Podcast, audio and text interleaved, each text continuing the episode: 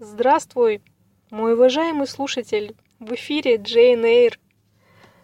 А, для начала расскажу немножко о себе, ну или о подкасте, ну или обо всем сразу. А, в общем, зачем я здесь? А, здесь я потому, что меня нашел один очень уверенный, замечательный человек, который когда-то слушал мои подкасты, выкладывающиеся на Russian Podcasting. А, вот, и, собственно, пожелавший услышать что-то новенькое, в первую очередь хочу порадовать его новым подкастом, потому что я обещала. Вот. И, безусловно, надеюсь, что э, мои мысли, излагаемые в моих подкастах, в моих выпусках, они будут хотя бы интересны, а может быть кому-то даже полезны. В общем, я не претендую ни на какую объективность. Все мои суждения сугубо субъективны. А, это мое личное мнение. А, оно может не совпадать с вашим. Ничего страшного. Я считаю, что было бы очень грустно, если бы мы все были абсолютно одинаковые, и если бы у всех было абсолютно одинаковое мнение. Э, было бы очень скучно и бесперспективно. Вот. А так э, очень даже интересненько. Что еще сказать? Я люблю почитать, подумать, посмотреть, послушать и что-то изложить, какие-то свои концепции. А подкаст будет называться дневник думающего человека. Я, конечно, хотела написать философа, но, наверное, это слишком пафосно, поэтому э, просто думающего человека. Я думаю, что я не одинока, и таким образом надеюсь э, найти людей, которые также не разучились еще думать. Э, ну, в общем, будет очень классно услышать ваше мнение по поводу каких-то моих э, мыслей или точек зрения. Это будет супер. Вот. А тема сегодняшнего выпуска будет посвящена умственным способностям эм, и также людям, которые вас чему-то учат. Э, собственно, вопрос про умственные способности. Я по роду работы э, очень часто сталкиваюсь с людьми, которые ленятся думать. То есть э, им необходимо для работы освоить какие-то новые знания, э, причем все необходимые условия для этого создаются, то есть у людей есть время на получение этих знаний, э, у людей есть необходимые материалы, как э, визуальные, так и текстовые. Э, даже есть тренеры, э, преподаватели, которые скажем так, пытаются донести какое-то зерно знания до их умов, но вот не получается, потому что люди совершенно разучились проводить какую-то мыслительную работу, думать, а, вплоть до того, что не могут сделать какие-то элементарные телодвижения, в виде там прочтения строчки из инструкции, причем инструкция элементарнейшая и разжеванная уже дальше некуда. И вот это на самом деле пугает. То есть э, я полагаю, что это связано э, с засилием какой-то совершенно бессмысленной каши в СМИ, э, которая забивает людям голову и отбивает всякое желание получать какие-то знания. Также, также туда же я добавляю ситуацию э, с навязанным мнением. То есть э, людям уже предоставляют все решения на блюдечке. То есть э, сейчас, э, чем бы мы ни занялись, куда бы мы ни пошли, что бы мы ни увидели, э, повсюду можно наблюдать как некое упрощение операции, направлены на то, чтобы эти операции мог выполнить абсолютно любой человек с абсолютно разным уровнем мыслительной способности. Вот. И в связи с этим, мне кажется, люди перестают думать. То есть за них уже все решено, э, там уже гиперподробные инструкции э, с экранов телевизора или иных СМИ э, для них преподносится определенное общественное мнение, причем очень грамотно это делается. То есть э, совершенно отпадает потребность в том, чтобы делать какие-то выводы, что-то анализировать. Зачем это делать, когда уже все есть и можно только этим пользоваться?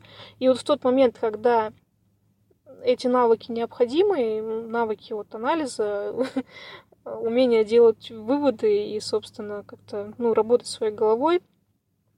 Когда наступает такой момент, э, люди находятся в ступоре, и они не понимают, собственно, что от них хотят. То есть они привыкли к тому, что э, у них уже все есть, за них все решили, и, соответственно, нет совершенно никакой инициативы. И это на самом деле очень страшно потому что... Ну, потому что страшно, потому что я не понимаю, как можно работать где бы то ни было, особенно на каких-то, э, в каких-то профессиях, которые требуют там большой ответственности, связанные там с чужими жизнями, как можно работать не думая. То есть для меня это совершенно неестественное состояние, и, в общем, это очень печально, друзья мои.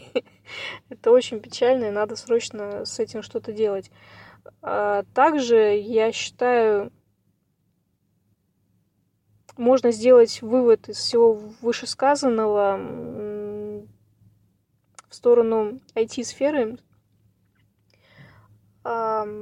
связанную э, со стрессовыми ситуациями IT-персонала. То есть Э, люди, которые работают в IT, они вот как раз-таки преимущественно, не все, конечно, к сожалению, но преимущественно это те люди, которые умеют думать и используют свою голову, свой интеллект по назначению. И они испытывают на самом деле просто ежедневный, я бы даже сказала, ежечасный стресс, потому что э, по роду деятельности они решают довольно сложные задачи. И вот когда человек решает довольно сложные задачи, и его прерывает какой-нибудь звонок э, в стиле «я что-то нажала и все пропало», и это происходит просто постоянно.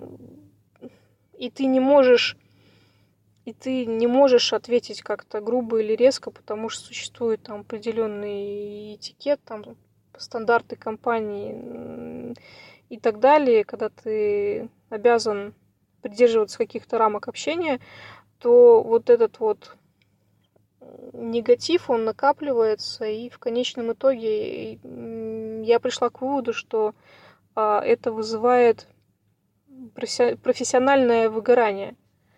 Это один из факторов, который вызывает профессиональное выгорание в сфере IT, потому что невозможно как попка-дурак объяснять людям одно и то же, и при этом из-за того, что ты занимаешься вот разжевыванием каких-то вот элементарных вещей, которые люди, в принципе, могут и сами сделать. Они могут прочитать надпись в окошке, где написано «Вы неправильно ввели пароль, пожалуйста, введите его правильно заново». Или там «Нажмите кнопку такую-то» и сказано, какую кнопку нажать. В общем, в принципе, люди это могут сделать сами, но почему-то они звонят и, и, и дергают несчастных айтишников – которые вместо того, чтобы заниматься какими-то действительно серьезными, интересными проектами, которые улучшат э, инфраструктуру там, конторы, предприятия, они вот вынуждены заниматься такой сущей ерундой, это реально побешивает. Вот, я говорю об этом очень уверенно по той самой причине, как можно было, наверное, уже догадаться, потому что, собственно, я сама работала в сфере IT более 10 лет, и я пришла к выводу, что я просто уже не могу с этим сталкиваться, то есть с одними и теми же проблемами, с одними и теми же вопросами, с одними и теми же ответами. В общем, это реально бесит. Вот. На этом, я думаю, можно э, часть выпуска, посвященную когнитивным способностям, а именно способности думать, завершить и плавненько так, а может быть не очень плавненько, перейти к теме людей, которые вас чему-то учат и что вы от них получаете, и как вы это делаете, вообще как вам нравится или не нравится. А, в общем, я буду очень рада услышать какие-то комментарии или увидеть а, ваши впечатления. Может быть, есть какие-то люди, которые просто ну, изменили ваше мировоззрение совершенно кардинально, а, после которых вы начали совершенно по-другому себя чувствовать, э, в вашей жизни, возможно, что-то изменилось. Причем вполне вероятно, что произошло это как-то спонтанно или неожиданно для вас. То есть э, какая-то, может быть, мимолетная встреча, какой-то разговор просто изменили всю вашу жизнь. Вот. А я, в свою очередь, хотела бы э, поделиться, скажем так, наблюдением о том, как много Сейчас э, существует различных э, каких-то каналов аудиальных, э, визуальных, преимущественно в сфере э, интернет-сети, э, которые направлены на то, чтобы вас чему-то научить. То есть э, все, конечно, классно, замечательно, когда там какой-то дядя Петя, например, с 20-летним стажем показывает, как он там правильно на станке вытачивает ту или иную деталь. Это как бы один вопрос. Но совершенно другой вопрос, когда э, я вижу просто зашкаливающее количество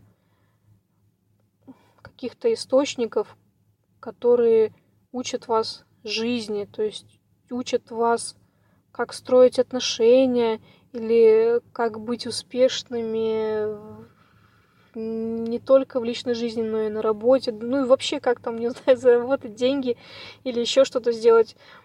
Я просто смотрю и немножко офигеваю, потому что для меня это какие-то непонятные люди, непонятно откуда взявшиеся, и я просто не могу понять, почему я должна слушать их, собственно. И, в принципе, э, то же самое применимо и к моим подкастам, но в данном конкретном случае я все-таки никому не навязываю свое мнение, и, наверное, в большей степени я это делаю для себя и для определенного круга лиц, которым это действительно интересно.